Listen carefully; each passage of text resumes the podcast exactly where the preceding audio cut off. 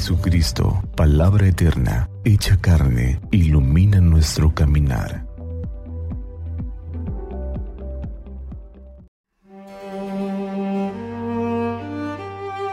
Del Santo Evangelio según San Lucas. En aquel tiempo se presentó ante Jesús un doctor de la ley para ponerlo a prueba y le preguntó, Maestro, ¿qué debo hacer para conseguir la vida eterna? Jesús le dijo, ¿qué es lo que está escrito en la ley? ¿Qué lees en ella? El doctor de la ley contestó, Amarás al Señor tu Dios con todo tu corazón, con toda tu alma, con todas tus fuerzas y con todo tu ser, y a tu prójimo como a ti mismo. Jesús le dijo, Has contestado bien, si haces eso, vivirás. El doctor de la ley, para justificarse, le preguntó a Jesús, ¿Y quién es mi prójimo? Jesús le dijo, un hombre que bajaba por el camino de Jerusalén a Jericó cayó en manos de unos ladrones los cuales lo robaron, lo hirieron y lo dejaron medio muerto. Sucedió que por el mismo camino bajaba un sacerdote, el cual lo vio y pasó de largo. De igual modo, un levita que pasó por ahí lo vio y siguió adelante. Pero un samaritano que iba de viaje al verlo se compadeció de él, se le acercó, ungió sus heridas con aceite y vino y se las vendó. Luego lo puso sobre su cabalgadura, lo llevó a un mesón y cuidó de él. Al día siguiente sacó dos denarios, se los dio al dueño del mesón y le dijo, Cuida de él y lo que gastes de más te lo pagaré a mi regreso. ¿Cuál de estos tres te parece que se portó como prójimo del hombre que fue asaltado por los ladrones? El doctor de la ley le respondió, el que tuvo compasión de él. Entonces Jesús le dijo, anda y haz tú lo mismo. Palabra del Señor. La pregunta que el maestro de la ley dirige a Jesús es una pregunta casuística de quien no entiende la profundidad de aquello que está a la base de toda acción cristiana o acción religiosa. Jesús se detiene en la respuesta. La respuesta es amar. Amar a todos, amar siempre. Pero el amor ha de convertirse en una realidad concreta no en un sentimiento romántico. Por eso, amar significa servir, y servir especialmente a aquellos que necesitan de nosotros.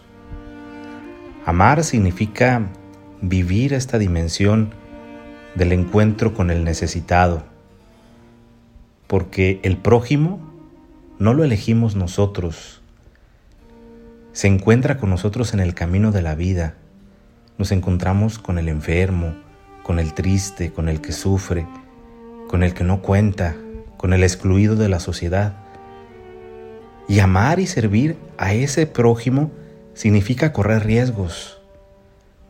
Pero solamente el que corre riesgos puede decir que cumple la voluntad de Dios. Porque la voluntad de Dios y el servicio no están en la comodidad de una vida vivida de manera mediocre, sino en la experiencia de la pasión vivida en el servicio desinteresado.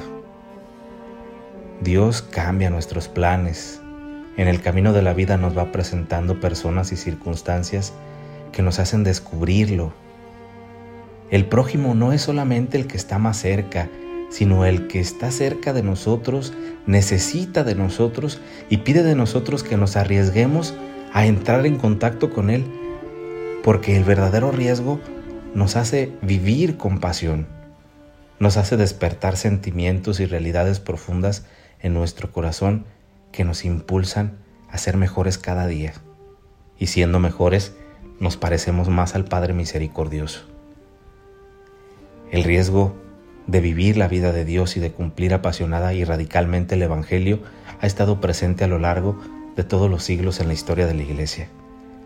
Hoy celebramos a uno de los grandes, Francisco, que con su testimonio, con su servicio, con su arriesgarse a vivir radicalmente la pobreza del Evangelio, reconstruyó una iglesia que necesitaba de aires de novedad, de aires de amor de Dios, de aires de servicio al prójimo.